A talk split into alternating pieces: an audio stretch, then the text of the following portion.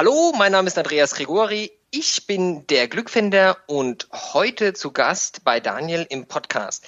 Der Podcast, da entschuldige ich mich jetzt schon dafür, ist ein Ticken länger geworden als äh, geplant.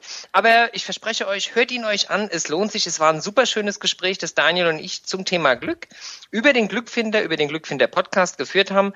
Und vielleicht findet der eine oder der andere ja etwas interessant. Vielleicht sogar sein Glück. Wer weiß. Lasst euch inspirieren. Bis dann. Viel Spaß. Ladies and gentlemen, welcome to the new mixtape of the month. The show about interesting websites, cool podcasts, and awesome people. Discover new blogs, hear exciting podcasts, and explore simply more. Are you ready to rock? Say hello to your host, Daniel Core. Hallo und herzlich willkommen zur mittlerweile vierten Folge des Finanzrocker Mixtape des Monats. Mein Name ist Daniel Kort und heute habe ich den Initiator meines persönlichen Lieblingspodcasts zu Gast. Ich kenne keinen anderen Podcast, der einen emotional so wachrüttelt und mitnimmt, wie dieser Podcast es tut. Und die Rede ist vom Glückfinder-Podcast von Andreas Gregori. Ich freue mich wirklich, dieses Mixtape heute machen zu können. Und in diesem Sinne herzlich willkommen, lieber Andreas, zum Mixtape des Monats. Ja, einen wunderschönen guten Tag. Hallo, lieber Daniel. Mensch, vielen lieben Dank für deine Worte. Das tut richtig gut. Dankeschön. Ja, ich freue mich riesig, hier sein zu dürfen. Danke. Das freut mich zu hören. Vielleicht magst du dich ganz kurz vorstellen. Was machst du beruflich? Und ähm, ja, vielleicht äh, auch nochmal so ein bisschen was zu deinem Blog und deinem Podcast. Ja, also ich bin der Andreas. Ich bin äh, der Glückfinder. Ich äh, interviewe Menschen, die von sich sagen oder von denen ich glaube, dass sie ihr Glück gefunden haben. Mhm. Das mache ich in Live-Interviews und veröffentliche die alle 14 Tage als Glückfinder-Podcast und möchte so meine Zuhörer und Zuhörerinnen inspirieren, anregen, Mut machen, Ideen geben und ähm, gut unterhalten, ja. Mit glücklichen Geschichten von glücklichen Menschen. Das gelingt dir auf jeden Fall. Da kommen wir ja gleich nochmal drauf zu sprechen. Dankeschön. Ähm, Andreas, um einen Glückfinder-Podcast zu machen, muss man eigentlich sein eigenes Glück schon gefunden haben. Und bei dir habe ich das Gefühl, dass es so ist. Ist es wirklich so, wie du es vermittelst? Und äh, was bedeutet dir persönlich Glück? Ja und ja, das stimmt. Ähm, es ist tatsächlich so, dass ich mein, mein Glück gefunden habe. Mhm. Ähm, was nicht bedeutet, dass ich dauernd lachend und ähm, singend und springend durch die Straßen laufe, sondern natürlich gibt es auch bei mir Tage, die nicht so schön sind, aber ich weiß, wie ich ähm, mein Glücksgefühl sozusagen jederzeit wiederherstellen kann. Mhm. Ähm, das heißt, ja, ich habe mein Glück gefunden und ähm, für mich bedeutet glücklich zu sein, ähm, wenn ich, wenn es mir gelingt, im, im Hier und im Jetzt zu sein. Also das, was ich jetzt tue, zu tun, mhm. ohne dabei viel nachzudenken, was kommt morgen auf mich zu, was kommt übermorgen auf mich zu, was habe ich gestern falsch gemacht, was hätte ich vorgestern besser machen können, sondern wenn ich merke, dass ich ganz intensiv im Hier und Jetzt bin. Und das gelingt mir am allerbesten tatsächlich, ähm, bei den Interviews oder wenn ich im Gespräch mit Menschen bin, wenn ich mich voll auf die Menschen einlasse. War das denn vorher anders, bevor du diesen Podcast gemacht hast? Ja, also ich glaube, ich bin, ähm, ich konnte wohl schon immer gut zuhören, aber ich glaube, ich bin auch wie jeder Mensch ähm, in Gespräche reingegangen und habe mir das angehört und habe schon, während der andere mit mir geredet hat, ähm, mir meine Antwort auf seinen Satz überlegt und mhm. überlegt, wie kann ich ihm jetzt zeigen, dass ich noch einmal mehr weiß wie er. Ähm, und habe nicht wirklich zugehört. Also dieses hier sein, dem anderen zuhören, auf seine Worte hören, ähm, ja, im Hier und Jetzt zu sein, das, das habe ich vorher nie so intensiv gemacht, nie, nein. Mhm. Das heißt, es hat sich dann auch was äh, geändert von, von dem beruflichen Andreas Gregori hin zu dem Podcaster und Interviewer Andreas Gregori. Absolut, mhm. absolut. Also ich, ich komme ja aus aus einer ganz anderen Welt. Ich habe ähm, Betriebswirtschaft studiert und war äh, im Vertrieb tätig, war am Schluss Vertriebsleiter mhm. ähm, und hatte hatte auch ähm, ganz klare ähm, Regeln als als als 20-Jähriger, 23-Jähriger, als 25-Jähriger war ich schon Prokurist und dann war für mich irgendwie klar, dass es drei Dinge gibt im Leben, auf die ich Wert lege, Geld, Macht und Anerkennung, das wollte ich eigentlich immer haben. Mhm. Und ähm, das sind Sachen, die prinzipiell ja nicht verwerflich sind oder nicht schlecht sind, solange sie irgendwie in einem gesunden Maß gelebt werden. Ja. Ähm, aber ich habe das so ein bisschen exzessiv betrieben, glaube ich. Ich wollte einfach möglichst schnell, möglichst erfolgreich werden mhm. und viel Geld verdienen. Und das hat sich mittlerweile ziemlich geändert, ja. Mhm. Ich finde es äh, besonders spannend, weil deine oder viele deiner Interviewpartner sind ja ähnlich. Bei denen hat ja auch ein extremer Wandel stattgefunden während äh, der letzten Jahre. Und mhm. ähm, gerade das macht ja deinen Podcast so interessant. Und mhm. ähm, persönlich berührt er den Hörer immer wieder und jedes Mal auch komplett anders. Wie bist du denn erstmal auf diese Idee für den Podcast gekommen? Mhm. Also ich, mh, mm, wie gesagt, ich hatte dieses Leben, sage sag ich jetzt mal vorher, und mhm. irgendwann kam so ein Momentum von, ähm, ich könnte ja mal was anderes machen. Ich war auf einem Seminar und habe dann so einen Einblick bekommen in dass jeder theoretisch seines Glückes Schmied ist. Also dass mhm. jeder machen kann, was er will auf diesem Planeten. Ja, wenn er das wirklich will, kann er alles erreichen. Und aus irgendeinem Grund hat mich das in diesem Seminar wahnsinnig berührt, dieser Gedanke von, ich kann alles machen, was ich will. Mhm. Und dann bin ich heimgefahren zu meiner Frau und habe gesagt, du, ich habe jetzt einen tollen Job, geht mir richtig gut, fühle mich richtig gut. Ähm, aber ich glaube nicht, dass ich das die nächsten 30 oder 35 Jahre machen möchte. Also ich, das glaube ich nicht. Ähm, ich, lass uns noch mal was anderes machen. Wir hatten zum damaligen Zeitpunkt haben wir heute noch keine Kinder, mhm. aber wir sind waren damals ja 35, 36 Jahre alt. Wir sind noch jung. Lass uns, lass uns noch mal was Neues machen. Einfach hier alles aufgeben und noch mal ganz woanders hingehen. Mhm. Und auf dem Weg dorthin gab es wenige Menschen, die gesagt haben, hey, klasse, go for it, mach das. Ähm, und viele Menschen, die gesagt haben, um Gottes Willen, ja, kannst du nicht machen, ist doch alles so schön und so toller Job und ähm, tolles Auto, alles fantastisch. Und in dieser Zeit haben mir Autobiografien sehr geholfen, also indem ich mhm. von anderen Menschen gelesen habe, die was anders gemacht haben. Und ähm, als ich jetzt dann weggegangen bin aus Deutschland, mein neues Leben mit meiner Frau angefangen habe, hier in der Schweiz. Deshalb Schweiz. Ich komme hier als Kind schon ähm, sehr, bin hier als Kind schon häufig hergekommen. Mhm. Liebe es, Motorrad zu fahren. Und ähm, deshalb sind wir in die Schweiz gegangen. Das war der einzige Beweggrund ähm, ohne Jobs und haben dann hier unten unsere Jobs relativ schnell gefunden. Habe aber wieder in so einem Vertriebsjob gearbeitet. Aber mhm. ich dachte, wenn ich im Außen was verändere, also sprich den, den Wohnort einfach mal wechsle und mal auswandere, werde ich auch irgendwie glücklicher werden. Und dann fange ich irgendwie an zu wachsen. Das war nicht so. Und ähm, dann ging es mir gesundheitlich nicht so gut. Und dann ein paar Bücher später kam ich zu der Erkenntnis, dass ich gesagt habe, naja, vielleicht muss dieses, dieses Glücklichwerden, kann ich das nicht durch äußere Sachen herbeiführen. Also sprich nicht durch einen Wohnortwechsel oder durch ein neues Motorrad oder was auch immer, sondern vielleicht müsste ich da was an mir machen.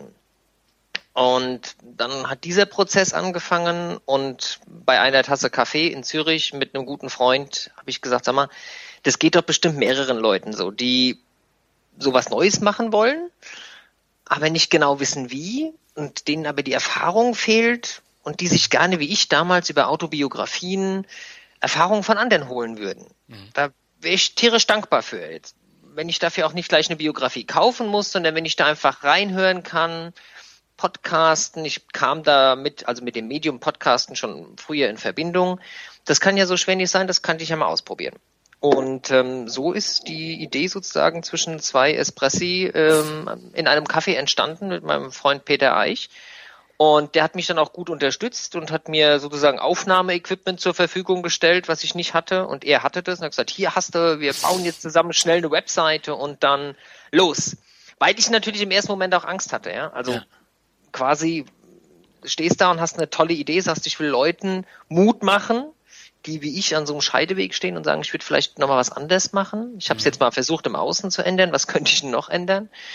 Ähm, möchte dafür Leute finden, die das gemacht haben und die interviewen. Ja? Und da hat mich, der Gedanke war cool, aber der Mut war dann kurzzeitig weg. Und Peter war halt damals jemand, der gesagt hat, du machst das jetzt, los. Wir bauen jetzt eine Internetseite, hier hast ein Aufnahmegerät, tschakka, fang an. Mhm. Und dann habe ich, so habe ich angefangen. Und ähm, nach den ersten drei Interviews war klar, das wird riesig. Also das hat von Anfang an eine Magie auf mich ausgeübt, weil die Gespräche so intensiv waren für mich als Interviewer. Ja. Ähm, ich habe da so eine Power rausgezogen. Ich habe da so viel bekommen aus jedem Gespräch. Da habe ich mir gedacht, wenn meine Hörer nur halb so viel da rausziehen wie ich, die gehen durch die Decke, die sagen Wahnsinn. ja.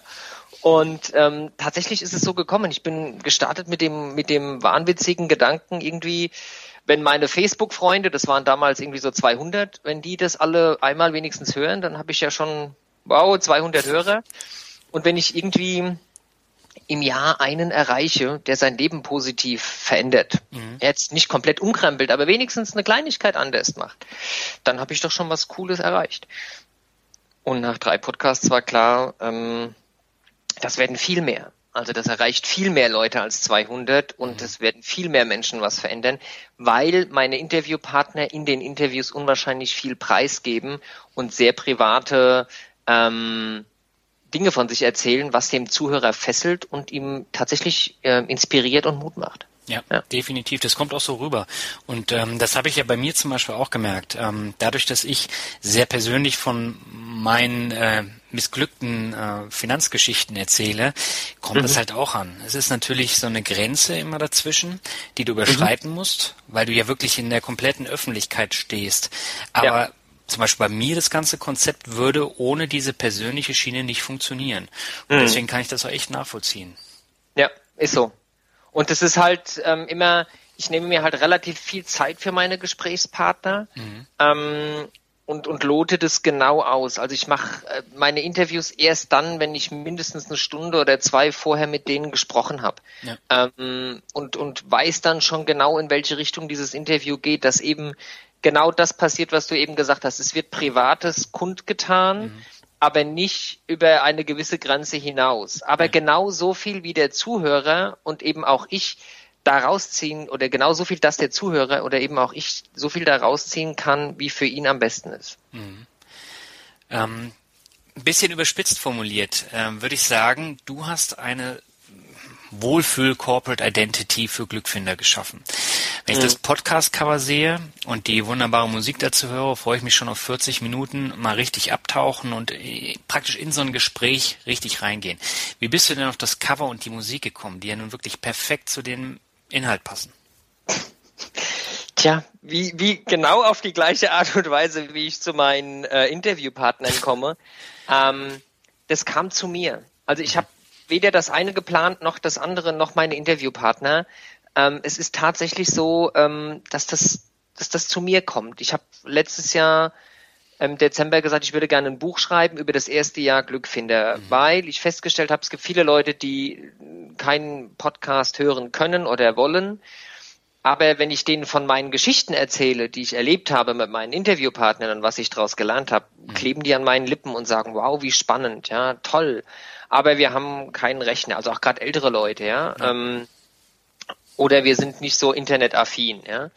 Und dann habe ich gesagt, Mensch, für die wäre doch cool, so ein Buch, wo ich so ein paar Geschichten aufschreibe und ähm, damit die das nachlesen können. Mhm. Und für dieses Buch brauchte ich einen Cover, also habe ich nach einer Malerin gesucht. Eine gute Freundin hat mir eine äh, empfohlen.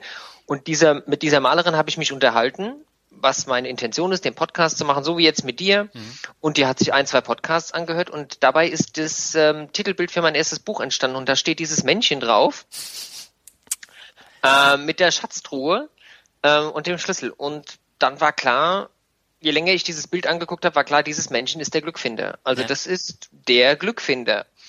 Und mit der Truhe hat es auch noch was auf sich, da komme ich dann wahrscheinlich im nächsten Buch dazu, aber der Glückfinder ist der Glückfinder. Und die Musik, da bin ich auf ein irgendein Portal gegangen und ich habe danach nochmal versucht, dieses Portal zu finden. Ich habe es nicht mehr gefunden. Ähm, und da stand irgendwie Jingles und dann habe ich einen angeklickt und tatsächlich das erste, das ich angeklickt habe, war der, den ich jetzt habe und der hat mich, ich habe gesagt, wow, der ist geil, den nehme ich. Ja. Und dann habe ich das bezahlt mit via Kreditkarte, dann bekam ich diese MP3 und ähm, so kam ich an den Jingle und äh, es passt. Ich ja kann es auch tatsächlich nur so wiedergeben, wie du sagst. Ich finde auch, dass es brillant passt, aber ich habe es nicht geplant. Also es ist echt so passiert. Es war auf einmal da. Ja, der Zufall äh, schreibt manchmal die besten Geschichten. Ne? Ja, ja, ja, absolut.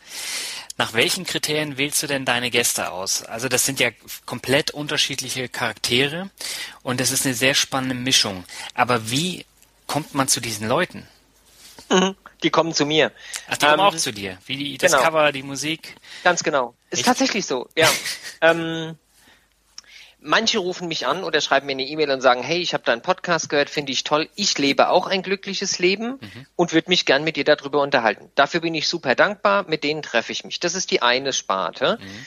Ähm, und die zweite ist, ich, ich, ich, ich finde sie. Also das, ich glaube, das beste Beispiel ist die, die, die Sauna in unserem Fitnessstudio, wo ich mit meiner Frau sitze und meine Frau liest eine Zeitung, die da rumliegt und liest einen Artikel und sagt, guck mal, das klingt doch interessant, die könntest du doch mal interviewen. Und dann rufe ich die Frau an und das war so eine Bestsellerbuchautorin hier in der Schweiz und ähm, wir, sie sagt spontan, ja klar, komm vorbei, mach mal ein Interview.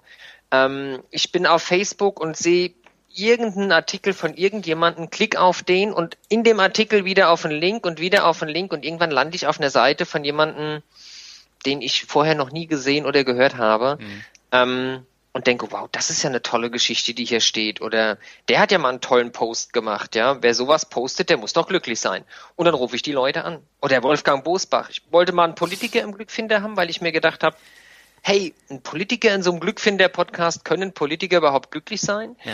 Und ähm, dann habe ich Glück und Politiker gegoogelt, die zwei Worte. Ja. Und ähm, dann kam auf Seite 1 bei Google vier Ergebnisse mit Wolfgang Bosbach. Und dann schrieb ich ihn an, beziehungsweise sein Sekretariat und die haben dann zurückgeschrieben und ähm, nach ein paar E-Mails hatte ich einen Interviewtermin mit ihm und ich habe das danach nochmal versucht wieder herzustellen, also weil ich das auch in meinem Buch beschreibe, dass das bei Wolfgang Busbach genauso gelaufen ist mhm. und habe Politiker und Glück eingegeben und jetzt kommen ganz andere Ergebnisse.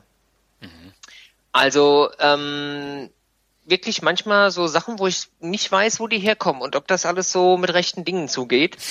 Ähm, aber es, es funktioniert. Und ich treffe auch immer die Leute zum genau richtigen Zeitpunkt. Mhm. Also ich, da äh, könnte ich stundenlang drüber erzählen. Neulich hatte ich eine Frau, die wollte ich vor einem halben Jahr interviewen. Das ja. hatte aber nicht gepasst, ähm, zeitlich, terminlich, und dann hat sich das immer weiter rausgeschoben. Und jetzt, nach über einem halben Jahr, schreibt sie mir eine E-Mail und sagt so, hey Andreas, jetzt können wir uns treffen, jetzt habe ich mein wahres Glück gefunden, ich habe mich von meinem Mann getrennt und la la la. Und erzählt mir da ihre Geschichte. Ich will da nicht so viel erzählen, weil die mhm. kommt noch im Podcast. Ja. Aber es war genau gut, dass ich die damals nicht interviewt habe, sondern dass das damals nicht gepasst hat, sondern jetzt erst ein halbes, dreiviertel Jahr später, weil sie es jetzt nochmal viel besser entwickelt hat für sie. Mhm. Also Wahnsinn. Ist, ich kann es dir nicht sagen. Es ist, steckt kein Plan dahinter.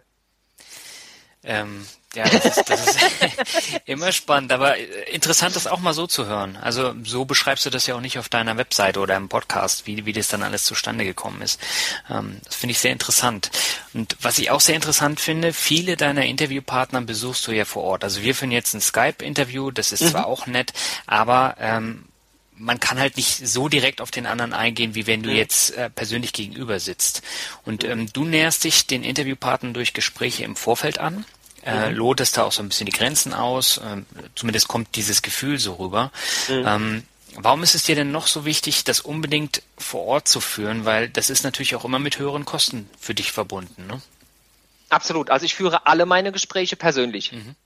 Ähm, und ich bin immer vor Ort. Manchmal wenn meine Interviewpartner zufällig in der Nähe von Zürich unterwegs sind, dann treffen wir uns auch hier bei mir. Mhm. Aber meistens fahre ich zu denen. Ähm, ich glaube, dass sich in diesem persönlichen Gespräch viel mehr Nähe aufbaut. Mhm. Also wenn sich zwei Menschen gegenüber sitzen und in die Augen schauen, ähm, dann entsteht so eine so eine Chemie. Also das das das das passt dann auf einmal. Man schaut sich an und man redet miteinander sehr persönlich. Meine Interviewgäste über sich, ich über mich. Und ähm, in diesen Vorgesprächen, die teilweise, wie gesagt, ein, zwei Stunden dauern, ähm, entsteht so eine so ein Band zwischen uns, so dass der Zuhörer, wenn ich dann sage, so jetzt nehmen wir auf, das Gefühl hat, er hört da zwei Freunden zu. Ähm, das funktioniert aber nicht bei jedem. Also das ist so, ich habe auch keine Fragen. Ich informiere mich über meinen Interviewpartner nur sehr rudimentär. Also ich kann jetzt nicht sagen, dass ich da eine, eine tagelange Recherche mache, bevor ich auf ein Interview fahre, sondern ich sehe den Post oder den Artikel und dann denke ich, zum Beispiel Wolfgang, Wolfgang Bosbach, da sehe ich Wolfgang Bosbach, klasse, der scheint glücklich zu sein, dann schreibe ich den mal an. Dann schreibe ich hier, ich mache Glück für den Podcast und dann treffe ich ihn und ähm, dann entwickelt sich dieses Gespräch aber das entwickelt sich, weil er mich oder ich ihn getroffen habe. Mhm. Ähm, er gibt 200 Interviews im Jahr und ähm, nicht mit allen Interviewpartnern hat er solche Gespräche wie mit mir. Ja. Ähm, das hängt ganz viel daran, wie ich in diesem Moment auf diese Leute zugehe. Und ich bin einfach jemand, der es schafft, diese Menschen ja in ihren Bann zu ziehen, mit denen so eine Verbindung aufzubauen und denen zuzuhören. Und ähm, durch dieses Zuhören ja, entsteht da so eine Art Magie. Ich finde es wirklich selbst manchmal spannend. Also ganz ehrlich, ich ganz häufig, wenn du mich eine Stunde nach dem Interview fragst, über was hast du mit dem geredet, ähm, kann ich dir das nicht sagen. Ja, das läuft also aber auch aus, ne? Auch geistig. Absolut, mhm. absolut. Ich bin danach, also ich kann maximal zwei Interviews an einem Tag führen. Mhm. Ähm, wenn ich zwei Interviews an einem Tag geführt habe, bin ich so platt, da geht gar nichts mehr. Dann kann ich, also auch wirklich hier zu Hause rede ich nicht mehr, dann sitze ich irgendwo, oder wenn ich in einem Hotel bin, ich gehe dann auch abends nicht mehr weg oder so. Ich gehe dann ins Hotel um acht und lege mich aufs Bett. Ich bin dann platt, platt. Wirklich. Mhm. Und das ist sehr, sehr intensiv und es lohnt sich, weil es einfach eine ganz tolle Erfahrung ist, dieses, dieses, einem Menschen zuzuhören also als Kind haben wir das doch alle gemacht. Wenn, wenn uns jemand eine Geschichte erzählt hat, da haben wir an dem seinen Lippen geklebt und haben dem zugehört und haben in der Fantasie uns das vielleicht noch ein bisschen ausgemalt und oh, das war doch geil. Und genau das mache ich jetzt mit erwachsenen Menschen, die tolle Geschichten zu erzählen haben. Jetzt muss ich hier aber nochmal nachfragen. Du hast ja eingangs äh, gesagt, dass du beruflich dann immer schon die, die Antworten oder neue Fragen äh, ausformuliert hast. Du hast nicht richtig zugehört. Was war denn in deinem Leben so der Wendepunkt? Weil der kam ja nicht auf einmal mit dem Podcast. Oder doch? Nee, ähm, das ist mh, schon ein längerer Prozess gewesen. Also mhm. natürlich, als ich, als ich versucht habe, mein Glück darin zu finden, erstmal jetzt was im Außen zu verändern, sprich Landeswechsel zu machen und so und einen anderen Job anzunehmen mhm. und ähm, dann ging es mir auf einmal gesundheitlich nicht so toll. Mhm. Und ähm, das war nicht so eine schöne Zeit. Und ähm, irgendwann habe ich da die Reißleine gezogen und gesagt, das mache ich nicht so nicht mehr weiter, das kann nicht Leben sein, also so kann es nicht gedacht sein. Ähm, und dann kamen die ersten Gespräche. Und ich würde mal noch sagen, beim ersten, zweiten Gespräch, beim dritten Gespräch, die Leute kannte ich alle schon relativ gut. Das mhm. sage ich auch. Ähm, ähm, da war das einfach schon normal, dass ich mich mit denen sozusagen gut unterhalten kann. Ja. Der vierte war Titus Dittmann. Das war dann schon so ein Thema, wo ich sage, den von, das ist der äh, Skateboard-Pionier meiner Jugend, ja. Ähm, dass der sich jetzt als, als Multiunternehmer sozusagen die Zeit nimmt, mit mir zu reden, das war für mich zum ersten schon mal ziemlich ähm, faszinierend. Ja. beeindruckend und dann kam da auch viel Aufregung dazu. Aber da ist mir es zum ersten Mal aufgefallen, dass ich es kann, ohne dass ich mich anstrengen oder verstellen muss, mich mit egal was für Leuten, und in dem Fall war es Titus, relativ schnell ähm, einzuschwingen, auf eine Ebene zu begeben, wo wir miteinander kommunizieren. Ich war, ich glaube, sechs Stunden bei Titus. Wir haben Kaffee getrunken, wir sind durch sein Haus gelaufen, er hat mir seine Autos gezeigt. Ich habe äh, an seine, seine Viper gesehen, mit der er das 24-Stunden-Rennen fährt. Also wir haben wirklich, der hat noch einen Termin mittags abgesagt, weil ich da war. Also es war fantastisch. Und viel später habe ich jemanden getroffen, ähm, wenn es dann auch ans, wenn dann auch Geschichten kommen, die wirklich tiefergreifend sind, wo Leute Todesfälle in der Familie haben, mhm. die mir sagen, wenn ich mich mit dir unterhalte oder als ich mit dir auf dieser Bühne saß oder in diesem Raum saß und das Interview gemacht habe, habe ich mich auf irgendeine Art und Weise geborgen gefühlt. Das hat es mir ermöglicht, dir diese Geschichte überhaupt zu erzählen, Andreas. Mhm. Und ähm, das ist anscheinend etwas, was ich besitze, von dem ich nicht wusste, dass ich es habe, was ich auch nie als Stärke identifiziert hätte bei mir. Mhm. Geh mal irgendwo hin und sag, meine Stärke ist Zuhören. Ja, also das ist jetzt ja nicht so, ähm, aber anscheinend ist das was, was bei mir dann auch gewachsen ist im, im Laufe der im Laufe der Zeit und immer intensiver wird. Also mittlerweile höre ich natürlich nicht nur meinen Gesprächspartnern zu, meinen Interviewgästen, sondern jeden, jedem Gesprächspartner. Hm. Beginnend bei, bei der Putzfrau hier im Haus, wenn sie mir was erzählt, ähm, über meine Frau, ähm, über andere Menschen, Freunde etc. Ich, hm. auch meinen Eltern, ich höre ganz anders zu heute. Hm. Also das war ein sehr, sehr wesentlicher Prozess für dich, auch diese, Absolut. diese Empathie zu finden und zu entwickeln. Ja. Mhm. Ich habe mich, also ich beschäftige mich ja mit diesem Thema Glück, ne? Und ähm, gibt es da irgendwas zu lernen? Die erste Frage, die mich jeder fragt, wenn ich sage, ich bin der Glückfinder und so, wow, was ist denn jetzt das Glücksrezept? Ja, was ist denn die Glücksformel? Sag mal, komm, hau mal raus. Und ähm, ich lese auch viele Bücher ja. darüber und komme aber irgendwann oder kam irgendwann zu dem Schluss, dass es keine Glücksformel sozusagen gibt, dass es nichts zu lernen gibt, mhm. ähm, dass wir das quasi alle in uns tragen. Und ähm, quasi angespitzt hat mich, dass ich in jedem Interview mit jedem Gast, den ich geführt hatte, es den Moment gab, wo ich dachte, jetzt redet er zwar mit mir über sich, mhm. aber eigentlich sagt er mir gerade etwas über mich. Mhm.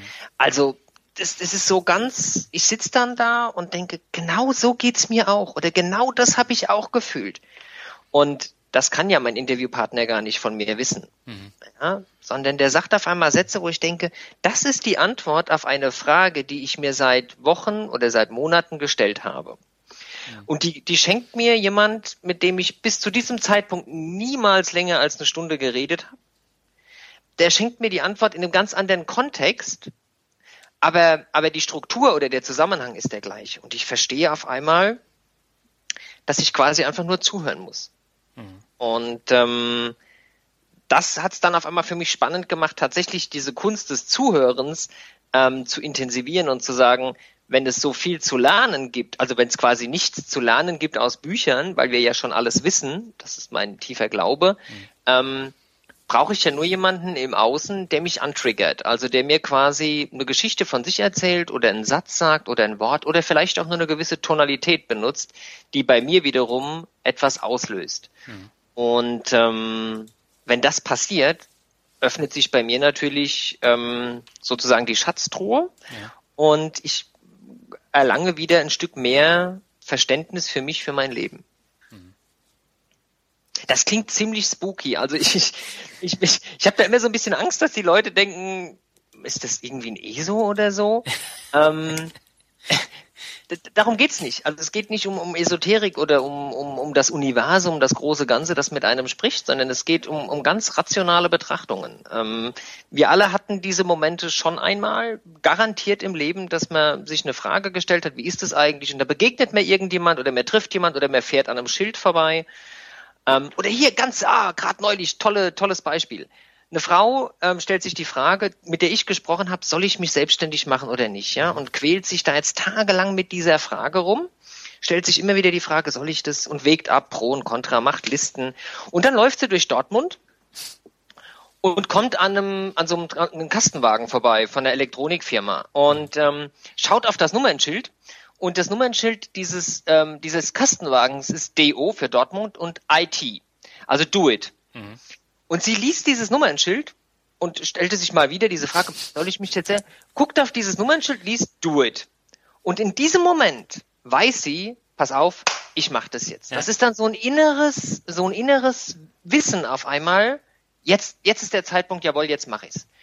Und 100 Leute sind an diesem Auto vorbeigelaufen und haben wahrscheinlich Do It gelesen. Keiner hat sich was dabei gedacht. Vielleicht wäre sie an einem anderen Tag auch an dem Auto vorbeigelesen und äh, vorbeigegangen und hat sich nichts dabei gedacht. Ja. Aber an diesem Tag war genau das so ein Trigger für sie, der ihr die Frage, die, die Antwort auf ihre Frage geliefert hat. Und mhm. das kann man Schicksal oder Zufall nennen. Und ich finde halt, dass man genau das kultivieren kann, indem man ein bisschen wach, ein bisschen aufmerksam durchs Leben geht. Ja, definitiv. Und dazu gehört zuhören. Ja. Genau. Ähm, du hast ja eben die Frage aufgeworfen, äh, ob du jetzt äh, so, ein, so ein Esoteriker bist. Ich finde ja. das sehr spannend. Wenn ich jetzt mal überlege, ich ähm, browse bei iTunes ähm, so durch die unterschiedlichen äh, Kategorien, sehe Glückfinder, das wird mich nicht ansprechen. Jetzt ist es aber so, ich habe dich ja im Interview bei Tom's Talktime ähm, gehört mhm. und ja. fand es echt spannend und auch inspirierend. Habe gedacht, da hörst du jetzt mal rein. Dann habe ich glücklicherweise, ich glaube, eine der besten äh, Folgen, ähm, da kommen wir gleich nochmal drauf zu sprechen, äh, gehört und äh, es hat mich von Anfang an gefangen genommen und dann eine weitere Story, dann noch eine Story und so kommt man dann halt richtig rein. Aber richtig erklären im Vorfeld kann man das nicht. Du konntest mhm. das im Interview, aber ich könnte das jetzt nur sagen, das ist ein ganz toller Podcast, aber man genau. muss ihn selber hören. Genau. Das ist tatsächlich so. Das ist, und das ist auch meine Hoffnung, dass es, dass es eben Menschen gibt, die sagen, ey, das ist was Cooles, hör dir das mal an. Und es muss ja auch nicht jede Geschichte für jeden und immer passen. Ja. Weißt du, es kann ja auch sein, dass jemand reinhört und hört eine Geschichte, wo er sagt, ach Gott, was erzählt der denn da? Das ist ja völliger Schwachsinn. Dann war es das zu diesem Zeitpunkt nicht. Dann ist derjenige quasi an dem weißen Caddy vorbeigelaufen, hat das Nummernschild gesehen und denkt sich nichts. Aber es kann genauso gut sein, dass jemand kommt und die Geschichte hört, die ihm genau, wie du das eben beschreibst, so fesselt, dass er sagt, geil, ja. Und es gibt ja auch nichts zu lernen. Weißt du, in diesem Podcast ist ja nicht so, dass ich irgendwie versuche, Wissen zu vermitteln. Mhm und sage, pass mal auf, ich weiß, wie es geht, ja, ihr müsst einfach nur meditieren oder ans Universum oder was auch immer, sondern ich sage, wir führen hier ein Gespräch, ihr könnt zuhören und wer bereit ist zuzuhören, der kann aus jedem dieser Gespräche, aus jedem, ähm, etwas rausziehen. Mhm. Definitiv. Nicht, nicht jeder aus allen, ja, aber es gibt wie gesagt, immer solche Trigger-Momente, wo du sagst, und oh, genau darauf, das habe ich gesucht. Ich, mir, ich habe letzte Woche wieder ein Interview gehört, das ich vor über einem Jahr gemacht habe. Mhm. Durch Zufall auf der Dropbox draufgeklickt. Eigentlich wollte ich gar nicht draufklicken. Das fängt an, ich denke, ach cool, guck mal, ich habe nicht gleich die Stimme erkannt. Da schau mal, wer ist denn das? Ach ja. Und dann ließ ich das so 15 Minuten nebenher laufen und dann dachte ich, Andi, genau das ist es. Mhm. Da ist das genau das, was du jetzt gerade gebraucht hast, damit es jetzt an der Stelle hier wo ich gerade hing damals, weiterging. Mhm. Spannend, ja. Ja, definitiv. Die Folge, die ich zuerst gehört habe, war die von äh, Salia Kawate. Mm, ja, ähm, Sali.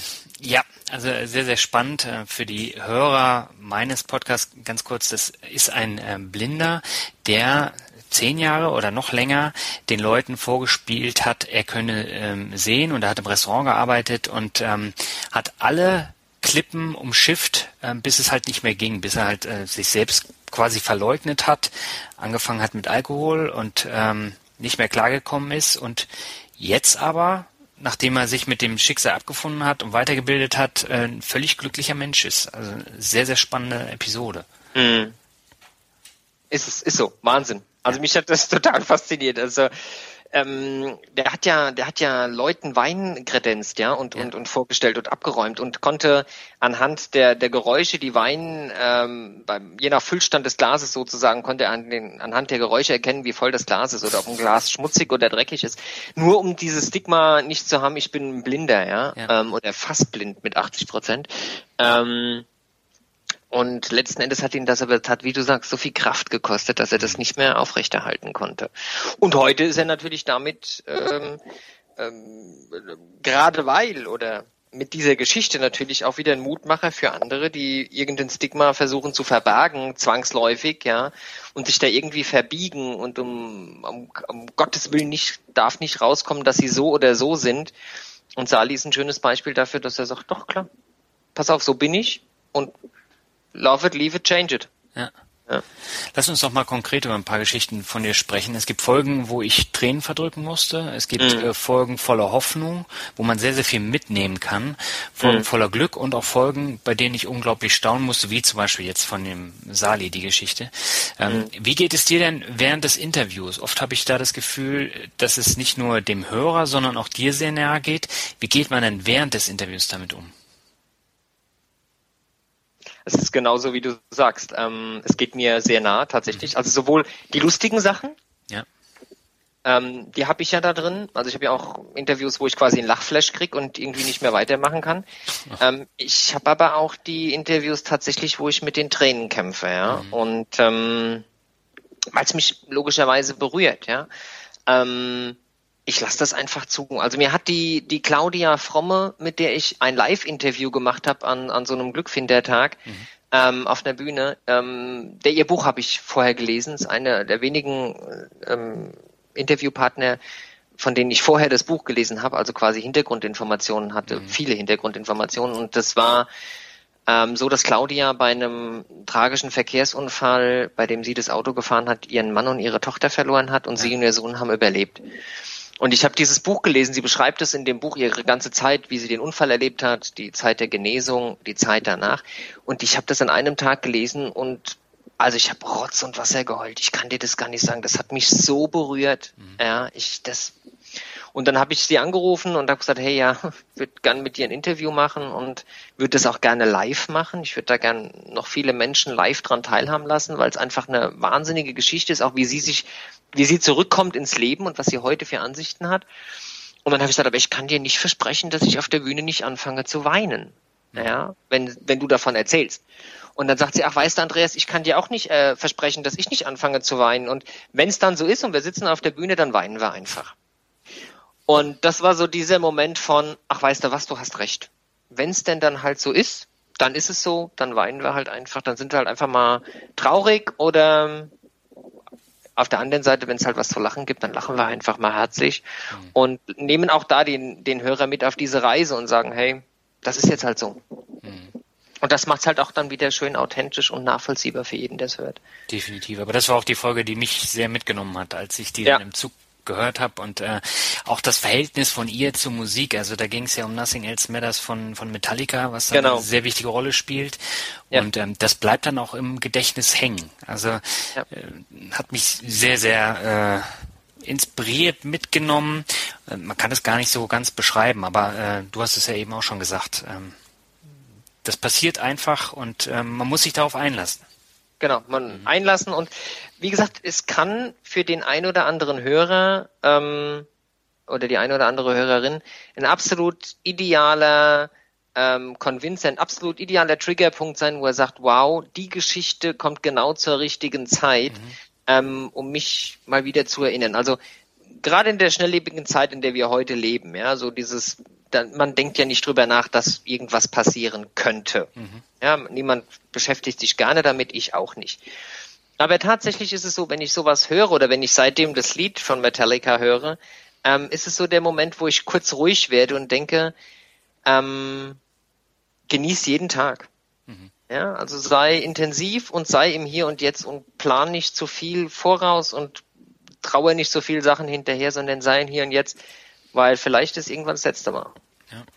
Und das finde ich super wertvoll. Ja, auch zum Thema ähm, Glück finden, ne? Genau. Wenn man genau. sein Leben lang Glück, unglücklich ist mit, mit seinem Job, mit seinem Leben, was auch immer, ja. Ähm, ja, und du hast dann nicht mehr allzu lange, dann ist es natürlich echt äh, scheiße, ja. im wahrsten Sinne des Wortes. Im wahrsten Sinne des Wortes, ja. ja. Und äh, ja, das ist ein wichtiger Punkt.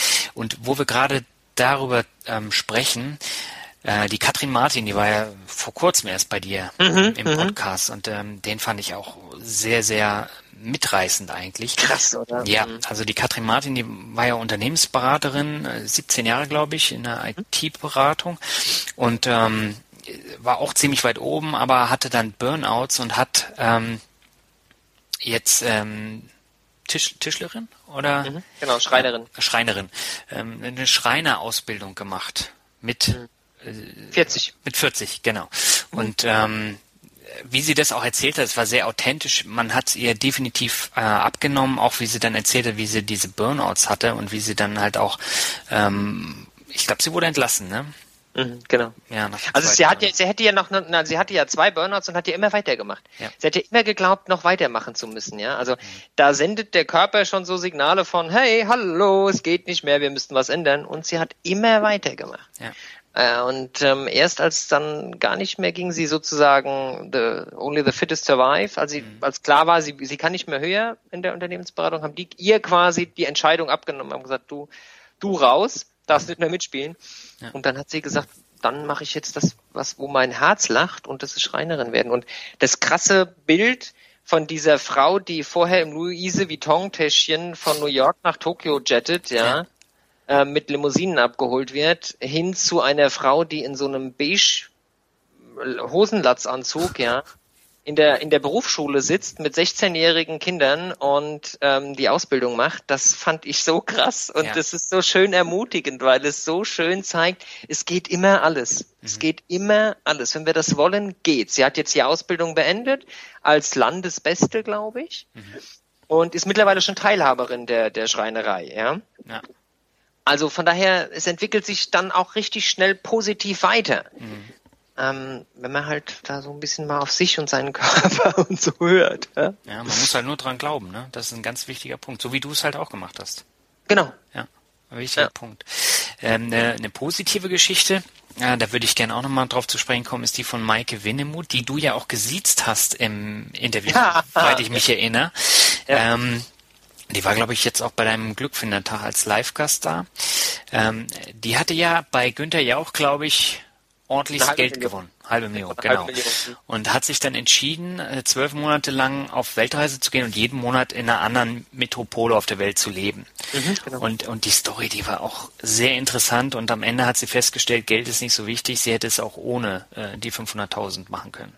Krass, oder? Ja. Also der hat mir, der hat mir, der jetzt stark Geld fixiert war, ähm, früher und heute manchmal auch noch so ein bisschen ist, ähm, ähm, krass den Boden unter den Füßen weggezogen, ja? ja. dass sie sagt, ähm, ich hätte die Reise auch ohne die 500.000 Euro machen können, weil sie einfach in jeder äh, Stadt, in der sie war, immer einen Monat weitergearbeitet hat als Journalistin und halt Artikel geschrieben hat, darüber geblockt hat und die Artikel wurden veröffentlicht etc.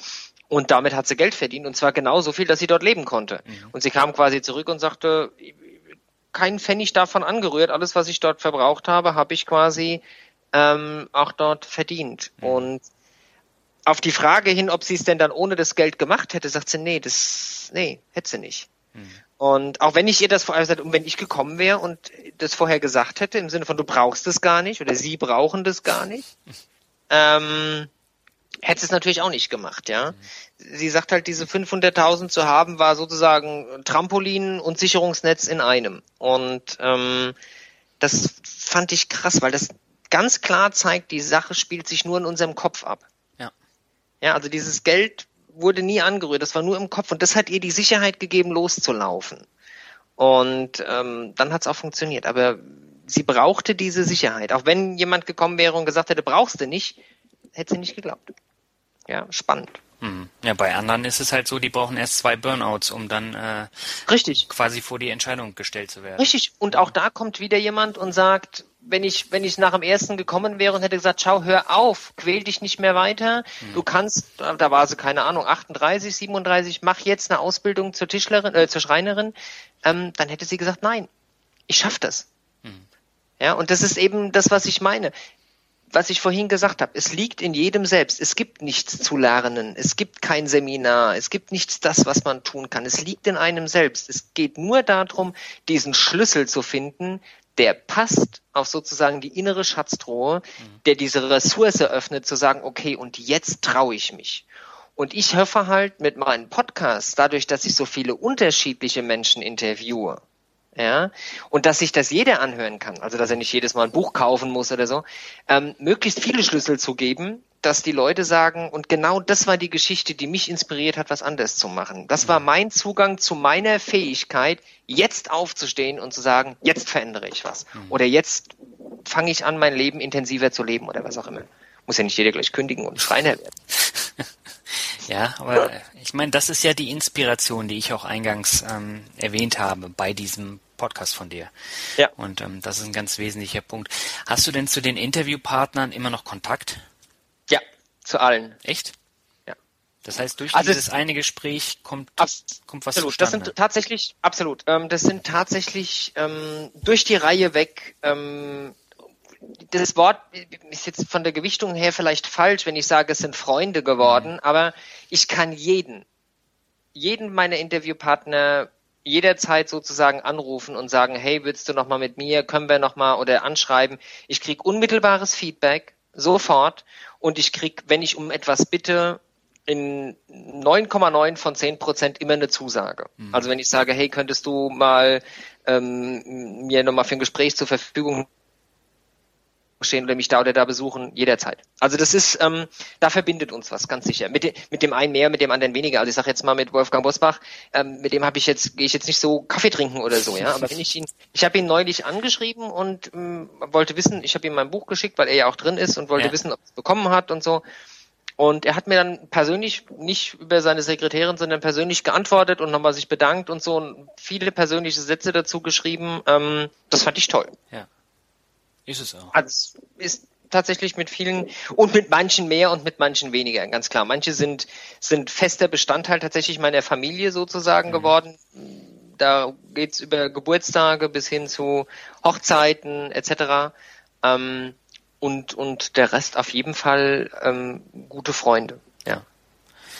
Jetzt habe ich mal eine ähm, Frage, die mich auch schon einige Zeit beschäftigt. Ähm, wo ist eigentlich die Folge 1 bei iTunes geblieben? Ich glaube, die ist mit Mark Maslow, die ist auch auf der ähm, auf deiner ähm, Homepage.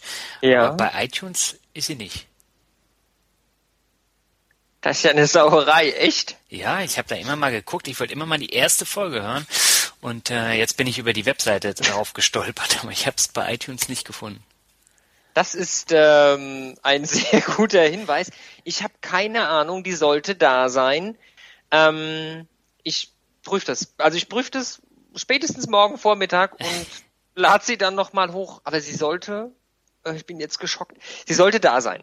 Aber ich kümmere mich drum. Versprochen. Aber vielleicht ist da ja ein Umbruch. Das kann ja auch sein, ähm, dass ich das nicht richtig gesehen habe. Aber dann äh, schau einfach mal nach.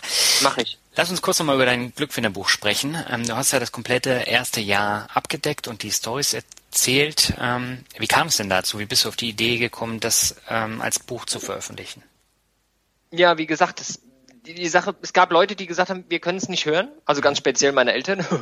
ähm, und ähm, da habe ich mir gedacht, ist ja blöd, ja, meine eigenen Eltern. Übrigens ein super spannender Vorgang, ja. Also bei meinen Eltern, die sind jetzt ähm, Ende 70 mhm. und dann war da der Sohn, Beruf, den sie nachvollziehen konnten, Mitglied der Geschäftsleitung und, und gutes Geld und gutes Einkommen, geht jetzt in die Schweiz und macht jetzt Podcasts. Podcasts nie gehört, ja. Verdienst du damit Geld? Nein. Was machst du da? Ich rede mit Menschen. Okay. Ähm, da war schon so das Momentum, wo sie gesagt haben, ich bin mir nicht sicher, ob unser Sohn noch ganz gebacken ist, ja. Und ähm, für die habe ich das Buch auch geschrieben, tatsächlich, weil, und das ist wirklich so, jetzt hat, konnten beide das Buch lesen mhm. und tatsächlich seit diesem Tag, wo Sie das Buch gelesen haben, sehen Sie mich, das, was ich tue, mit ganz anderen Augen. Das mhm. haben die mir auch gesagt. Also das ist krass, wenn dein 79-jähriger Vater zu dir sagt, Andreas, ganz ehrlich, ich habe nicht verstanden, was du machst, aber jetzt, wo ich das gelesen habe, verstehe ich, was du tust mhm. und ich finde das total klasse, was du machst. Mhm. Mach weiter. Können wir dich irgendwie unterstützen? Und vorher war es so irgendwie der Spinnerte, der jetzt in die Schweiz abgehauen ist, ja, und da mit Leuten redet. Ja, was machen die da beim Reden? Ja, und ähm, von daher war das da schon ziemlich cool. Das habe ich auch noch niemand erzählt. Ein Novum, Daniel, in einem Podcast. So, hören jetzt wirklich die Leute zum ersten Mal. Ähm, und ansonsten ähm, war, war es tatsächlich auch so der Gedanke, wie kannst du denn Podcast, wie kannst du denn Glück verschenken? Und so ein Glückfinderbuch, das kaufst du und das kannst du anderen Leuten schenken. Mhm. Wenn du jetzt sagst, hör dir mal den Podcast an, dann ist meistens so, ja, ja, mache ich bei Gelegenheit und dann hören sie sich eh nicht an. Mhm. Aber so ein Buch, Weihnachten, Geburtstag, kaufst du, verschenkst du, sagst du, hier, les mal rein. Das sind 14 Kurzgeschichten, die sind relativ kurz gehalten auch, dass mhm. man die abschließen kann, vorm ins Bett gehen zum Beispiel. Und ähm, die Mut machen, und damit das auch ein bisschen klingt, hatte ich mir auch eine Ghostwriterin gesucht, dass es nicht so, wie soll ich sagen, nur mein Jargon ist, sondern mhm. dass das auch für, für, für jeden zum Lesen ist sozusagen, wo die Leute Spaß dran haben und nicht permanent Satzzeichen verbessern müssen, wenn ich das schreibe. Ja. Und ähm, so kam der Gedanke, dass man Glück verschenken kann und äh, ja, für meine Eltern. Und, ha, der dritte Punkt, last but not least, damit versuche ich mich irgendwann zu finanzieren. Mhm. Also mit dem Glückfinder ähm, verdiene ich halt kein Geld, weil Podcast und werbefrei. Mhm. Ähm, er kostet mich halt Geld, die Produktion und die Reisen. Ja. Jetzt habe ich mir gedacht, naja, wenn ich jetzt vielleicht ein paar Bücher verkaufe und kann an so einem Buchverkauf ein paar Euro verdienen, könnte sich vielleicht irgendwann, sobald genug Leute das hören und genug Leute, Leute das Buch kaufen, so auszahlen, dass ich wenigstens die Reisekosten und die Produktionskosten für die Podcasts bezahlt bekomme. Mhm. Und das wäre schon mal cool. Aber das heißt, äh, jetzt lebst du quasi von deinen Ersparnissen. Die sind jetzt schon fast alle weg. Momentan lebe ich tatsächlich vom, nur von dem Einkommen meiner Frau. Ja. Meine Frau geht arbeiten mhm. und die finanziert sozusagen das Projekt. Ich schmeiße den Haushalt, halt ihr da komplett den Rücken frei ja. und ziehe Podcasts und fahre da rum, ja. Ja, aber jetzt weiß ich, was ich meiner Familie dann auch zu Weihnachten schenken kann. also äh, ich werde dein Buch auf jeden Fall verlinken in den äh, Show Notes. Cool. Ähm, aber äh, du wirst lachen, bei mir ist es ähnlich. Ähm, ich habe ja lange Zeit äh, überall geheim gehalten, dass ich jetzt Blogger bin und Podcaster und ich habe es äh, nicht meinen Kollegen gesagt, ich habe es nicht meiner Familie gesagt, weil ich genau wusste, was dann wieder für Sachen kommen. Ja. Und ähm, dann habe ich es gesagt, ja, ich bin jetzt der Finanzrocker und äh, ich blogge und schreibe über Finanzen und dann verdienst du Geld damit, kannst du davon leben, kannst mhm. uns zum Essen einladen, solche Geschichten. Ne? Genau. Und ähm, ja, das will man natürlich auch vermeiden. Das ist tatsächlich die erste Frage, die man mir stellt. Ja. Krass, oder? Mhm. Also ich mache Menschen wirklich, also ich biete Menschen einen Mehrwert. Mhm. Ja, also die Leute, die das hören, die verändern ihr Leben Das können ganz, oder nicht, nicht alle, aber manche Leute gelingt es, nachdem sie vielleicht eine Folge gehört haben, irgendwas zu verändern in ihrem Leben. Das heißt, ich habe tatsächlich positive Auswirkungen. Mhm. Nicht ich, sondern die Gespräche, die wir dort führen. Ja. Und das ist meiner Meinung nach etwas, was man mit Geld nicht aufwiegen kann. Ja, wenn ein Mensch sein Leben verändert und danach ein glücklicheres Leben führt, wer kann das von sich behaupten? Ja. Früher habe ich Dinge verkauft, Geld umgesetzt, viele hunderttausend Euro. Ähm, ist, verstehst du, ist nichts, ist a piece of cake, macht ja. überhaupt nichts, wenn einer sein Leben positiv verändert. Und trotzdem war damals viel cooler zu sagen, ja, du verdienst so viel Geld, du hast so ein Auto und jetzt mhm. wirst du gefragt, was verdienst du, sagst du noch nix. Hoffe, dass es irgendwann erfolgreich wird und dann ist das schon cool. Ja, wenn wir auf unsere Partys gehen, wo wir immer noch eingeladen werden und wir treffen auf Fremde, die äh, aus unserer alten Welt so sozusagen, die uns vorher noch nicht kannten mhm. und die fragen dann, hey, und wir waren jetzt gerade da Business Class, da und dahin geflogen, wo wart ihr zuletzt im Urlaub? Wir so, können keinen Urlaub machen ja, wieso nicht? Was machst denn du so? Naja, ich mache Menschen glücklich. Das sind schon coole Gespräche. Dann stehst du auf einmal ziemlich allein auf so einer Party. Ja. Also, ja. keiner mag mit mir reden. Aber es werden mehr. Also tatsächlich, es werden mehr, die, äh, die da dann stehen und sagen, wow, das ist eine tolle Geschichte, mhm. die so eine ähm, Marke, das ist mehr werden. Und es sind immer noch zu wenige. Ja, aber letztendlich ist es ja so, wenn man sich mit Gleichgesinnten umgibt, ähm, bekommt man natürlich auch Bestätigung und äh, komplett andere Facetten. Das ist ja ähm, jetzt beim Bloggen so, das ist beim Podcasten so und bei dir ist es bei deinem Glückfindertag so. Was steckt denn da dahinter? Ja, Glückfindertag ist ein gutes Stichwort. Ich habe mir irgendwann gedacht, also ich bin ja jemand, wie gesagt, Autobiografien mhm. mag ich sehr und ich mag gern hinter die Kulissen gucken. Ich ja. mag gern wissen, wie so verschiedene Sachen funktionieren. Und nach den ersten sechs Monaten Glückfinder, mhm. habe ich mir gedacht, da draußen, also wenn ich das gerne wissen würde, wie so ein Glückfinder funktioniert, so ein Podcast, ja, mhm. jetzt weiß ja nicht jeder, wie das geht, mit Aufnahme und so, hat der einen Zettel, hat der, sitzt der da wie ein Talkmaster, wie läuft es ab? Und äh, dann habe ich mir gedacht, vielleicht gibt es ein, zwei Leute da draußen, die sich denken, da wäre ich gern mal dabei. Das würde ich gern mal diesen Spirit, den die zwei da haben, wenn die so viel lachen oder so intensive oder intime teilweise auch Gespräche führen. Mhm. Wie ist das? Und dann habe ich gedacht, lass uns es mal ähm, öffentlich machen. Ja. Und das habe ich dann Glückfindertage genannt. Und das ist letztes Jahr gestartet im Unperfekthaus im Essen. Mhm. Ähm, und dann habe ich gesagt, schau, wir machen das ganz einfach. Ich suche mir zwei Interviewpartner mit denen ich zwei Interviews mache. Das eine war die Claudia Fromme, von der mhm. wir vorhin gesprochen haben, und das andere war die liebe Kerstin Werner.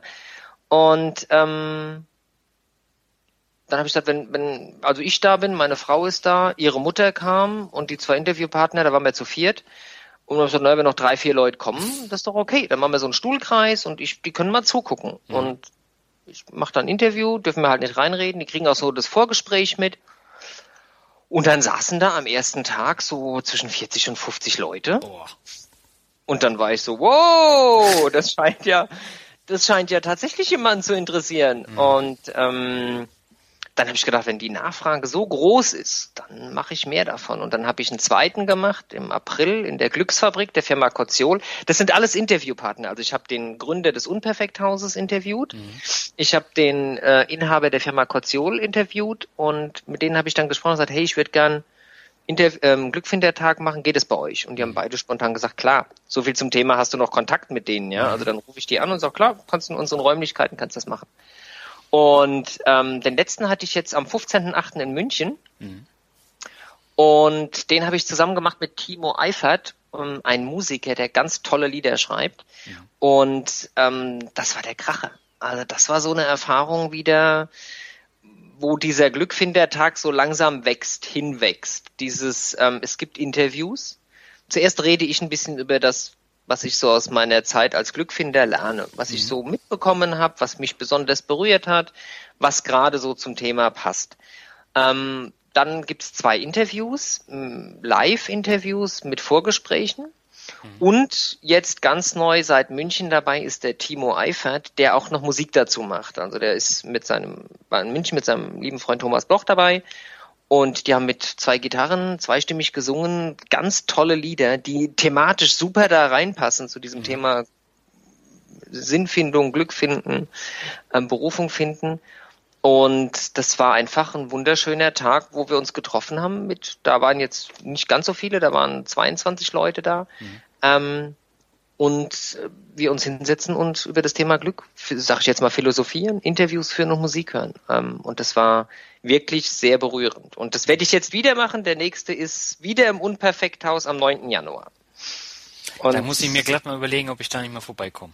Macht es. Also ja. Daniel, ich kann es dir wirklich nur empfehlen. A, es ist Unperfekthaus eine Reise wert, auf jeden Fall. Mhm. Wer nicht weiß, was das ist, gibt es einen Podcast drüber mit ähm, Reinhard Wiesemann, der das Unperfekthaus in Essen gegründet hat. Ein mhm. super Haus für Künstler. Und ähm, das ist auf jeden Fall schon eine Reise wert. Und dann natürlich der Glückfindertag mit zwei wunderbaren Interviewpartnern, die ich jetzt schon habe dafür. Das wird der Kracher. Und mhm. Timo an der Gitarre mit Bernd. Wow, wird ein super Tag. Ja, jetzt hast was du mich ja schon ganz heiß drauf gemacht. Ja, absolut. Also sowas, was gut tut, weißt du, sowas, ja. wo man die Seele baumeln lassen kann. Du kannst dich hinsetzen, kannst dich inspirieren lassen, wirst berührt und ein Tag für dich. Mhm. Guter Start ins Jahr. Also auf jeden Fall ein positiver, guter Start ins Jahr. Ja, ich äh, werde das dann auch nochmal verlinken. Ähm, cool, gerne. Findertag. Genau, ähm, Eintritt ist frei, also von daher kostet nur der Eintritt ins Unperfekthaus und da ist dann Essen und Trinken mit drin. Mhm. Ähm, von daher viel sehr schöne Sache. Ähm, du hattest ja jetzt, glaube ich, in München auch die Maike Winmuth äh, nochmal als Gast. Ähm, da führst du dann auch nochmal ein Vorgespräch und dann nochmal ein Interview? Ne, in München hatte ich ähm, die Michaela Graham zu Gast, mhm. nicht die Maike. Ähm, und ich führe tatsächlich vor jedem, vor jedem Interview im, äh, an Glückfindertagen das Vorgespräch auch vor den Leuten. Mhm. Ähm, so dass die Leute diese ganze Vorgeschichte mitbekommen und dann auch mitbekommen, wie kommt's von diesem Vorgespräch, von dieser Stunde Vorgespräch oder Dreiviertelstunde oder Stunde, die sind bei Glückfindertagen sind die Vorgespräche nicht ganz so ausgeprägt. Mhm. Aber wie, wie kommt's von dieser Stunde Vorgespräch zu ähm, der halben Stunde oder 35 Minuten oder 40 Minuten Interview? Das heißt, was lassen die zwei raus oder was lässt der Andreas raus? Warum lässt er das raus?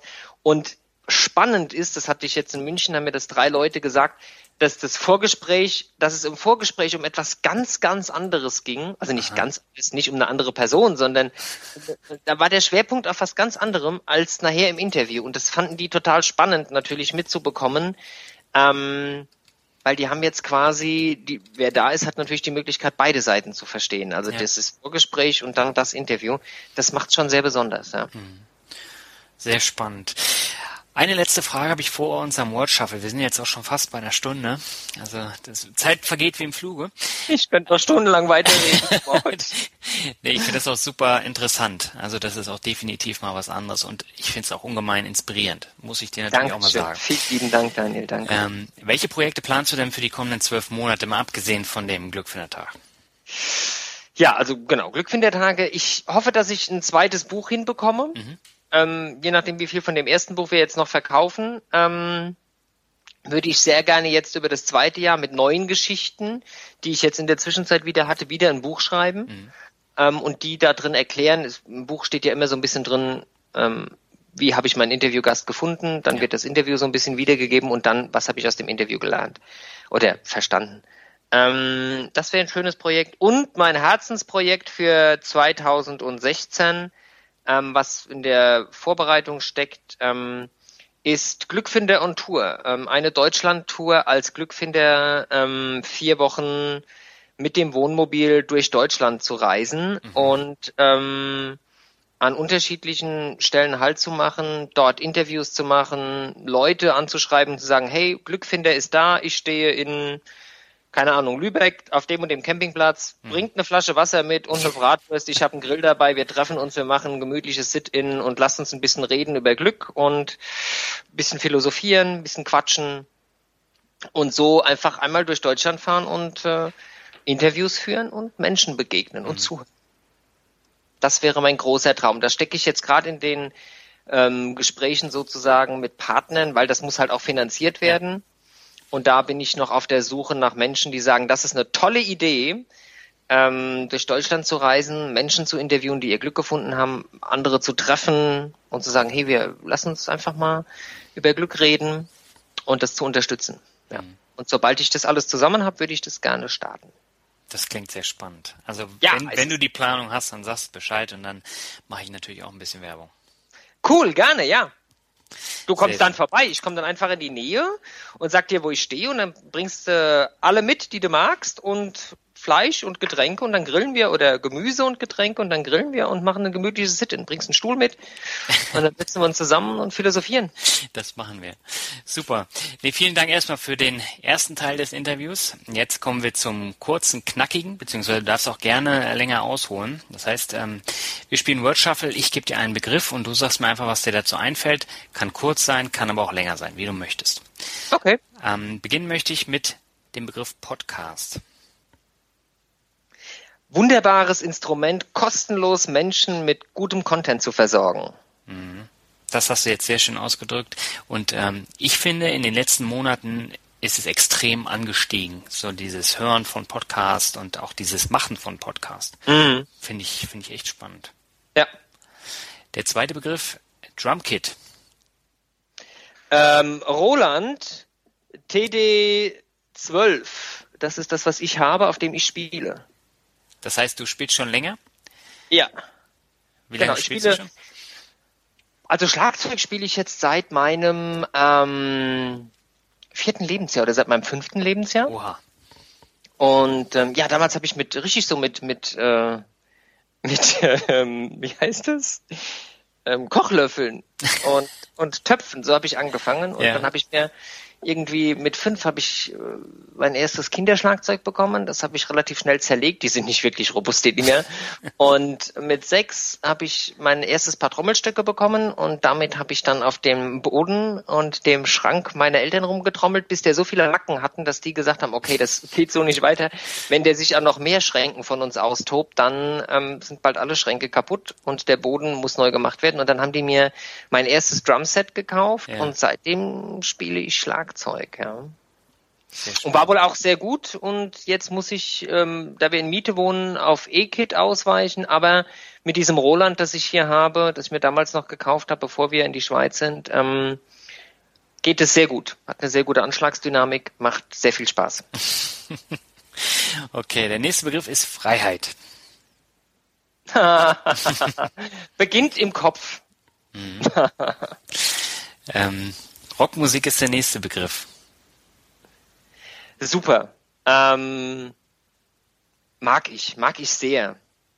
Also querbeet. Gibt jetzt keine, keine Band, die ich besonders präferiere, aber ich mag handgemachte Musik. Also für mich gehört ein Bassist, ein Gitarrist, ein Sänger, ein Schlagzeuger, gegebenenfalls noch ein Keyboarder, vielleicht noch ein zweiter Gitarrist auf die Bühne und dann wird handgemacht Musik gemacht. Da stehe ich total drauf. Hast du auch in einer Band gespielt? In einer Rockband oder? Ja. Machst du Ja. jetzt aber nicht mehr. Nein, leider nicht mehr, leider nicht mehr. Ähm, dieses ganze Schlagzeugthema ist damals so ein bisschen eingeschlafen. Ich hatte relativ viel Talent und sollte das beruflich machen oder wollte das beruflich machen. Und als dann die Zeit kam, wo es hieß, okay, jetzt Schule rum, Ausbildung machen, haben meine Eltern gesagt, ähm, du lernst erst einen ordentlichen Beruf, ähm, bevor du Schlagzeuger wirst, Künstler. Und dann habe ich tatsächlich erst einen ordentlichen Beruf gelernt, nämlich den des Kaufmanns. Und ähm, danach bin ich nicht mehr so zurückgekommen, wie ich, wie ich weggegangen bin sozusagen, weil dann wollte ich nicht mehr aufs Konservatorium, wollte nicht mehr kein Geld verdienen, sondern dann war dann logischerweise, da war ich 20, dann war dann die Zeit, Geld verdient, Auto gehabt, Freundin gehabt, dann nochmal zurück. Da war meine Motivation auf einmal kurzzeitig weg und dann ist es leider, leider eingeschlafen und jetzt habe ich leider keine Band. Aber ja, ich bin auf der Suche. Also wenn da draußen Musiker zuhören aus der Nähe von Zürich, die gute Musik machen, Rockmusik gerne, dann meldet euch. Hey. Sehr schön. ähm, welche Band würdest du denn präferieren? Sag mal eine aus dem Rockbereich. Oh, das ist mega schwer, weil ich sie wirklich alle mag. Ähm, ich mag sehr Metallica, ich mag sehr ACDC. Ist das zu hart? Soll ich, soll ich mehr Rock? Also Metallica, ACDC ist jetzt aus dem Harten. Ist das zu hart? Nee. Nö, das ist nicht so hart. Das ist ja schon Kommerz. Also Das ist schon ich- Kommerz. Ja, ich komme ja eher so aus dem Underground Heavy Metal. Das ist dann schon so ein bisschen äh, obskur. Da ist Metallica echt Kommerz gegen. Okay, ähm, Dream Theater? Mhm. Also Ähm, progressiv.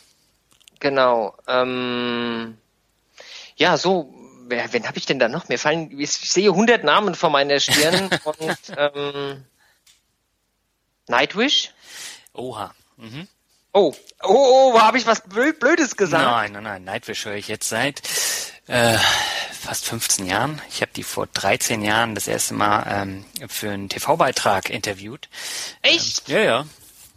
Cool. Äh, war ich beim Fernsehen und da durfte ich äh, hinter der Bühne Taya und äh, Thomas äh, interviewen. Das werde ich auch nie vergessen. Das war sehr Taya war damals die erste Sängerin, ne? Genau, ja. Die haben ja mittlerweile eine neue Sängerin. Das ist die dritte. Das ist jetzt Flor Jansen. Ja. Mhm. Und man sagt ja, Taya war, also Mann, die, also die Fans, also die paar Fans, mit denen ich, ich muss aufpassen, was ich sage. Ich glaube, Taya war die beste, oder? Also, und von der Stimme und so. Ist ja, auch egal. Also sie, sie war, war perfekt ausgebildet, aber ich finde die äh, Florianzen, die macht das auch sehr, sehr gut. Und musikalisch ist es jetzt eine fast eine komplett andere Richtung als vor zwölf Jahren, vor 13 Jahren. Was ist dein Lieblingslied? Boah, ähm, da gibt's so einige. Äh, Ghost, eins. Ghost Love Score ist eigentlich mein Lieblingslied. Okay. Das ist von der Once, glaube ich. Ja. Mhm. Kann ich nur empfehlen. Okay. Ähm, Was hab ich denn? Ja, also die haben ja mittlerweile einige Alben rausgebracht und äh, die Imaginarium ähm, CD, zu der es ja auch einen Film gibt, ähm, wo sie nochmal einen extra Soundtrack geschrieben haben, ähm, das mhm. ist meine persönliche Lieblings-CD von, von Nightwish. Klingt sehr okay. erwachsen, sehr abwechslungsreich, aber viele Nightwish-Fans der ersten Stunde mögen den Gesang nicht. Okay. Das ist auch ein Thema, da kann ich stundenlang drüber äh, diskutieren. eben, ich habe das eben gemerkt, als du sagtest äh, Kommerz und oh und und ah, und jetzt bin ich vorsichtig, weißt du, weil ich bin da nicht so gesagt, gesagt drin und da will ich da jetzt auf keinen Fall auch was Falsches sagen. Ähm, ja. Na, aber hast ja jetzt schon ein paar genannt. Das, ja. Das ist schon sehr spannend. Ähm, wo du gerade Schweiz erwähnst, äh, das wäre auch mein nächster Begriff. Ähm, da fällt mir jetzt 77 Bombay Street ein. Das ist so eine Sünde von mir. Das ist ja eher so eine Kommerz-Mädchenband, aber ich finde die absolut großartig und die bringen morgen ihr neues Album raus und äh, ja. Kennst du die? Nein. Nein? Die sind Nein. in der Schweiz ganz groß. Das sind äh, vier Schweizer Brüder. Und, nee. Ähm, nicht?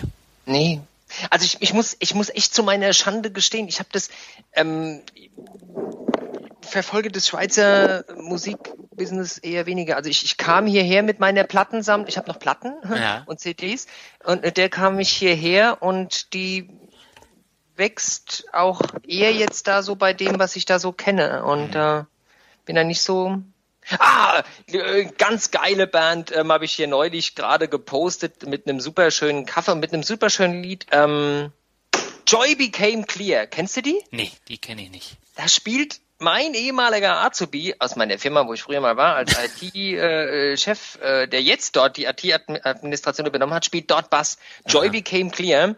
Ähm, die machen auch ziemlich gute Musik. Die haben ein richtig schönes Lied rausgebracht. Schick ich dir nachher mal. Gleich, ja, da höre ich äh, gleich mal rein. Ja. Ähm, bevor wir hier noch weiter fachsimmel, ich, ich könnte jetzt auch stundenlang äh, drüber debattieren, aber ähm, nehmen wir mal Schweiz als nächsten Begriff. Ähm,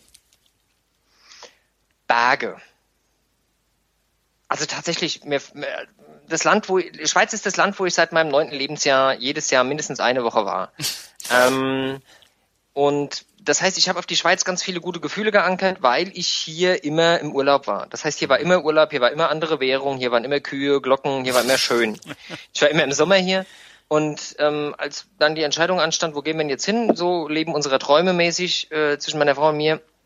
Und da ich sie natürlich dann auch schon ein, zwei Mal mit in die Schweiz, mit in die Schweiz genommen hatte, ihr das Land zu zeigen, von dem ich so begeistert bin, hat sie gesagt, hey, Schweiz ist total super. Mhm. Ähm, ich mag die Berge, ich mag die Seen, landschaftlich ein fantastisch schönes Land. Mhm. Ähm, ich finde, es ist wie Urlaub, selbst die 120 auf der Autobahn hier, der kann ich was Gutes abgewöhnen, ähm, weil es einfach tierisch entschleunigt. Mhm. Also ich merke das, wenn ich in Basel über die Grenze auf die A5 fahre, wie alles viel schneller wird. Also nicht nur die Autobahn voller, auch die Autos viel schneller und ähm, viel mehr Stress. Das du hier in der Schweiz nicht ganz so. Ja.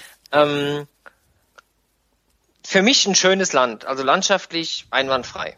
Mhm. Wirklich schön. Hast du denn, Und für Motorradfahrer brillant. Ja.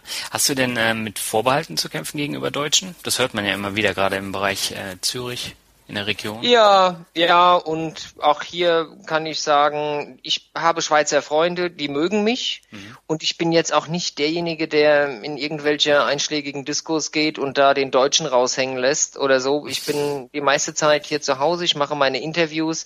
Wenn ich weggehe, gehe ich mit Freunden weg. Ähm, ich krieg das natürlich mit, weil ich lese keine Zeitung, schaue kein Fernsehen. Mhm. Aber ich sehe, wenn ich im Supermarkt bin, sehe ich immer wieder, hier gibt's ja sowas wie die Bildzeitung, den Blick, mhm. und dann lese ich immer mal wieder so die Titelzeile, noch mehr Deutsche in der Schweiz und was, die nehmen uns alles weg.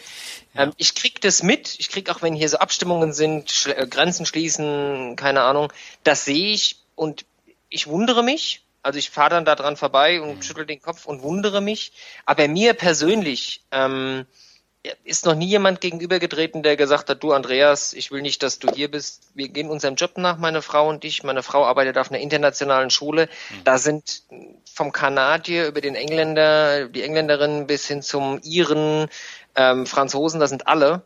Ähm, und wir haben damit null Probleme. Also ich persönlich sehe darin kein Problem. Ähm, ich ziehe das auch nicht an, ich will das auch nicht haben und ich krieg das am Rande mit, aber tatsächlich nicht, nicht so intensiv. Mhm. Ich glaube, wenn ich mich darauf konzentrieren würde und das suchen würde, würde ich es intensiver mitbekommen, aber das ist was mir, das ist unnötig wie ein Kropf, sich darüber zu unterhalten, ähm, was, was hier die Ausländer sind. Verstehst du? Weil dann, die fahren 50 Meter weiter oder 100 Kilometer weiter, sind sie in Deutschland, sind sie auch Ausländer. Das mhm. ist, wer sich da mit zwei Sekunden auseinandersetzt, der erkennt, wie lächerlich die ganze Diskussion ist. Mhm. Also. Da bin ich ganz bei dir. Ähm, da regen sich ja die Deutschen in der Bodenseeregion immer drüber auf, dass die Schweizer dann immer zum Einkaufen rüberfahren. Ja, und das ist, verstehst ich kann, ich kann die, die, die, die, die, die, die Leute in Konstanz verstehen, ja, dass, mhm. da kommen auf einmal fallen da hordenmäßig die Einkäufer ein. Du kriegst keinen Parkplatz mehr. Ich habe neulich den Fehler gemacht, bin samstags nach Konstanz gefahren, auf ein Espresso, zu Peter. Fehler kannst du nicht machen. Du kriegst keinen Parkplatz. Du musst außerhalb parken und mit dem Park and Ride reinfahren. Aber auf der anderen Seite, die Konstanzer Einzelhändler sind natürlich happy, ja, und wer den Hund kauft, kauft die Flöhe. So what? Dafür regen sich die Schweizer auf, dass die Deutschen in die Schweiz kommen, ta äh, äh tanken. Ja. Es ist alles so, ich finde es so, so kleingeistig. Ich, ja. Lasst sie halt gehen. Ich, ich weiß es, ich fahre samstags nicht mehr rüber. Ja. ähm, oder wenn ich rüberfahre, nehme ich Kleingeld mit für einen Park-and-Ride-Boost, den ich damals nicht hatte, was es ein bisschen blöd gemacht hat. Aber ansonsten, ähm, ich, ich kann mich da nur raushalten und den Kopf schütteln. Und ich krieg natürlich die Menschen mit, die sich darüber aufregen. Sowohl Bodenseeleute als auch Schweizer. Und ich kenne beide Seiten und ich verstehe beide Seiten, aber trotzdem glaube ich, dass wir viel, viel interessantere Sachen machen könnten, als uns darüber aufzuregen, dass die jetzt da unser Geld darüber tragen oder deren Geld hierher kommt und Parkplätze uns wegnehmen und man keinen Platz mehr in einem Café findet. Das ist irgendwie. Kann ich nachvollziehen. Sehr seltsam. Einen letzten Begriff habe ich für dich. Und ja. zwar das Hamsterrad. Das Hamsterrad. Das Wort, das mir dazu einstellt, einfällt, ist verlassen. Mhm. Ähm, du hast es ja gemacht. Ja, das stimmt. Ich habe das gemacht. Mhm. Aber das kommt jetzt immer mehr, dieser Begriff. An jeder Ecke findest du ihn und ähm, mich hat das persönlich halt auch sehr inspiriert. Ja, das Hamsterrad ist ja mehr so diese, diese die Theorie, du setzt irgendwo jemanden drauf, der läuft und läuft und läuft und läuft, irgendwann fällt der um, ist tot, raus aus dem Rad und der nächste rein ins Rad. Läuft und läuft und der sieht quasi das Ende nicht. Ja. Der, der Esel mit der Karotte vor der Nase, quasi gleiches Bild. Ähm, auch die Sache hat natürlich glaube ich, zwei Seiten. Auf der einen Seite ist es natürlich schön, wenn man in so einem, in so einem geordneten Verhältnis wie einem Hamsterrad drin ist mhm. und funktionieren kann.